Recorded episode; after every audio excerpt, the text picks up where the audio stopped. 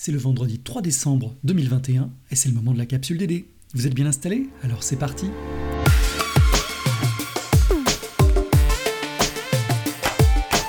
La capsule DD Podcast de la direction du développement durable d'Unilassal.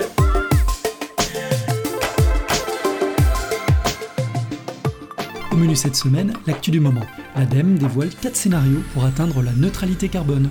L'écho du SUP, focus sur le label EcoFest. Le livre du mois, l'atlas de l'Anthropocène. Et enfin, l'agenda de la prochaine quinzaine.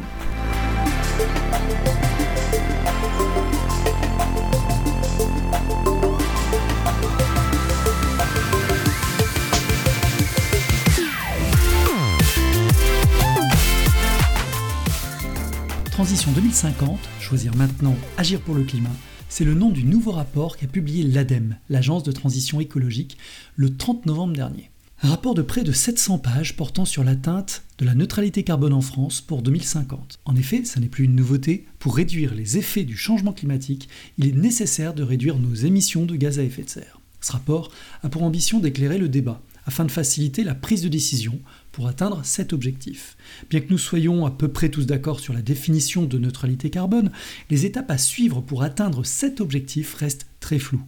C'est à cela que tente de répondre le travail mené pendant deux ans par l'ADEME, entouré d'une centaine de collaborateurs et d'un comité scientifique ad hoc. Dans ce rapport, on découvre quatre récits possibles et cohérents visant à atteindre la neutralité carbone et qui nous rappellent que tout cela n'est pas seulement un enjeu énergétique, mais nécessite également une transformation sociétale. Le président directeur général de l'ADEME, Arnaud Leroy, souligne Les scénarios ont pour ambition de faire prendre conscience à tout à chacun, quel que soit son niveau de responsabilité et d'implication dans la construction de ce cheminement, de la nature des transformations et des choix à faire.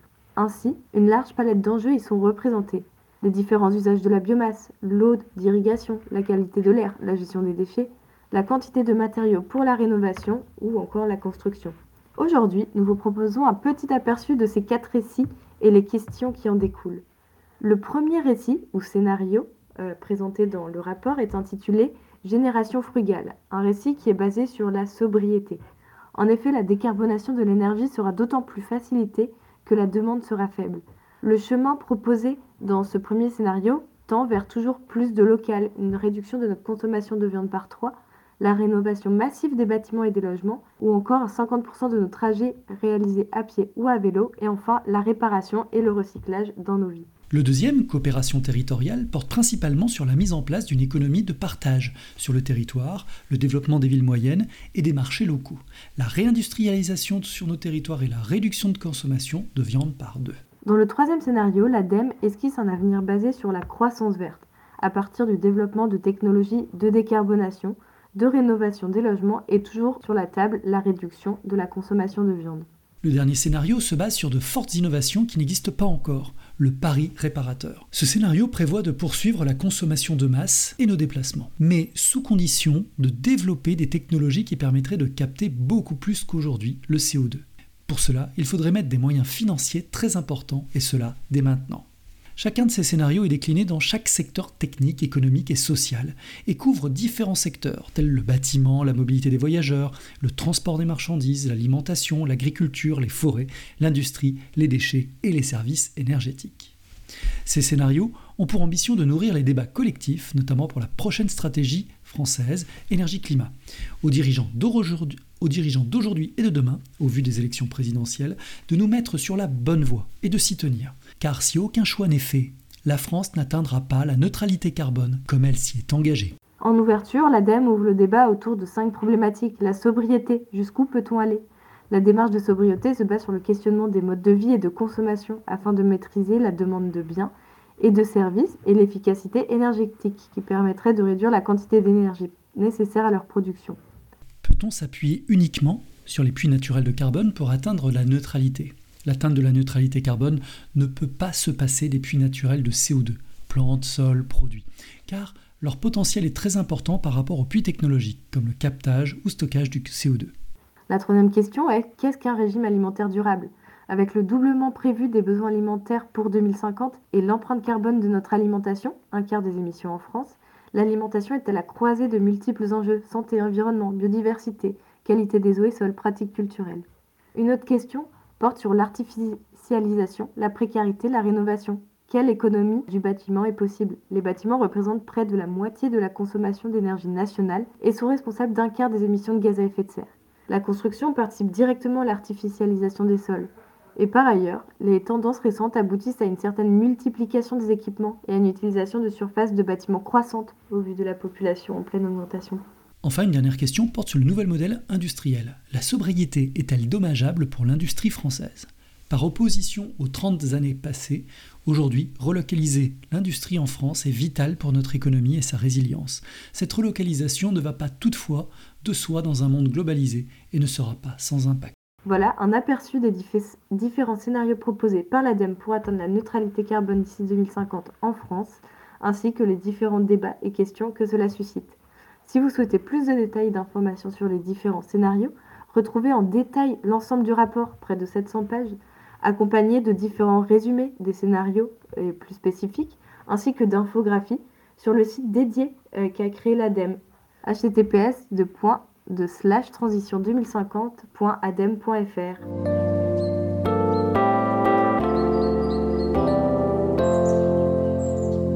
Cette semaine, l'écho du SUP porte sur le label EcoFest. Afin de faire entendre sa voix et tenter de changer les choses, il semble nécessaire de passer par tout type d'événements, allant du simple atelier en petit comité à une immense marche pour le climat. Cependant, sans que l'on s'en rende forcément compte, les événements peuvent avoir un impact non négligeable sur la planète. En effet, selon l'ADEME, Agence de la transition écologique, une manifestation moyenne de 5000 personnes générerait 2,5 tonnes de déchets et plus de 1000 kWh d'énergie. Pour comprendre l'enjeu des événements responsables, nous avons décidé cette fois-ci de faire un zoom sur le label EcoFest, en vogue chez les associations étudiantes du Nil-la-Salle. Créé en 2006 par Impact, une association étudiante de l'école de commerce de Grenoble, EcoFest, un label gratuit, s'inscrit dans une optique d'accompagnement, d'amélioration et de promotion, mettant sur le devant de la scène des événements soucieux de leur impact environnemental et social. Le label est valable un an et les audits sont gratuits et réalisés par les étudiants. Il s'adresse à toutes les organisations, étudiantes ou non, telles que les festivals, courses, foires, salons, etc., souhaitant certifier leur engagement éco-responsable. Concrètement, ces audits s'appuient sur une grille de critères couvrant l'ensemble de l'organisation d'événements. On y retrouve notamment l'alimentation, les déchets, l'hébergement, le lieu, le transport, la communication ou encore la sensibilisation. Des critères sociaux y a la question de la parité ou encore du handicap existent aussi. Dans les prochaines éditions, le label devrait ajouter des critères sanitaires. Tous ces critères sont basés sur les recommandations de l'ADEME directement. Du côté d'Unilassal, plusieurs associations souhaiteraient se faire labelliser EcoFest ou devenir juste auditeurs. On peut notamment citer la Nuit du Gala, les Ovalies ou encore Solidaritaire. Cette thématique est à la mode et cela s'est déjà ressenti lors de la CERD, la semaine étudiante pour la réduction des déchets, où les participants ont mis un point d'honneur à proposer des produits responsables, locaux, recyclés, sans plastique et sans emballage. Des vidéos de sensibilisation étaient également diffusées sur les réseaux sociaux pour toucher un large public. Enfin, pour rappel, chaque association du Nil-la-Salle est composée d'au moins un référent développement durable. En octobre, ces référents ont d'ailleurs eu l'occasion de profiter d'une formation de 3 heures avec le RESES, le réseau d'étudiants pour une société écologique et solidaire, sur la responsabilité sociétale des organisations ainsi que sur les événements éco-responsables justement. Avec tous ces efforts, nous espérons voir émerger une prise de conscience et des actes concrets concernant cette thématique. Continuons dans cette voie.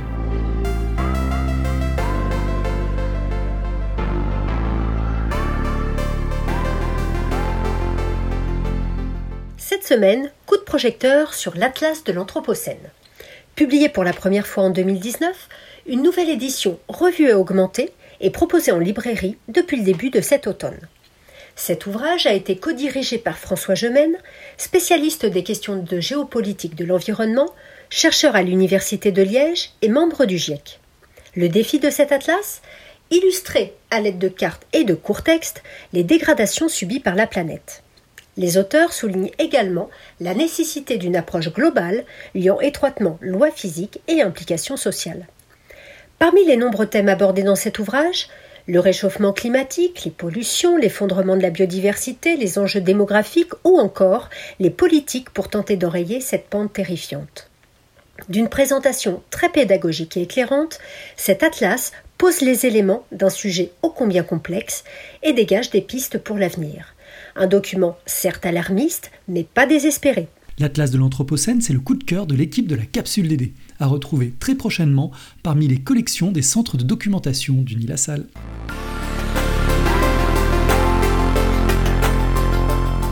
Et l'agenda de la prochaine quinzaine Le 7 décembre, l'équipe DD vous donne rendez-vous de 13h à 14h. Nous donnerons la parole à Manon Combe, étudiante du Nil-la-Salle Rennes et membre de l'association étudiante Cop Trotter. En effet, Manon a eu la chance de participer à la dernière COP26 à Glasgow. N'hésitez pas à nous rejoindre en présentiel ou via Teams pour en apprendre plus sur la COP et partager l'expérience de Manon. Tous les détails sont à retrouver bien sûr sur le site de la capsule. Les 8 et 9 décembre, Montpellier accueille Energaia, le Forum européen des énergies renouvelables. L'occasion de proposer de véritables solutions environnementales pour les territoires, les villes et les industries. Plus de 250 acteurs sont attendus lors de ce rendez-vous incontournable sur le marché des énergies, avec au programme conférences, tables rondes, pitch ou ateliers.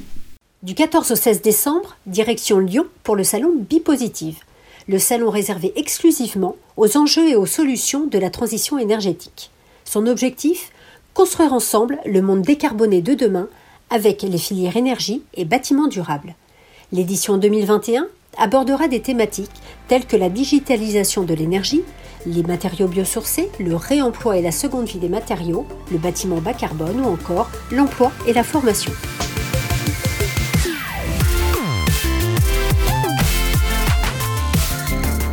Et voilà, la capsule DD d'Unilassal, c'est fini pour aujourd'hui. On espère que cela vous a plu. N'hésitez pas à nous partager vos courriers enthousiastes, propositions de thèmes et vos suggestions d'amélioration à l'adresse capsuledd.unilassal.fr. Merci pour votre écoute et vos fêtes responsables en faveur, du en faveur du développement durable. On se retrouve dans 15 jours. Et d'ici là, vous pouvez méditer cette pensée attribuée à Steve Jobs, le fondateur d'Apple. Cela n'a aucun sens d'embaucher des gens intelligents et de leur dire quoi faire nous embauchons des gens intelligents pour qu'ils puissent nous dire quoi faire.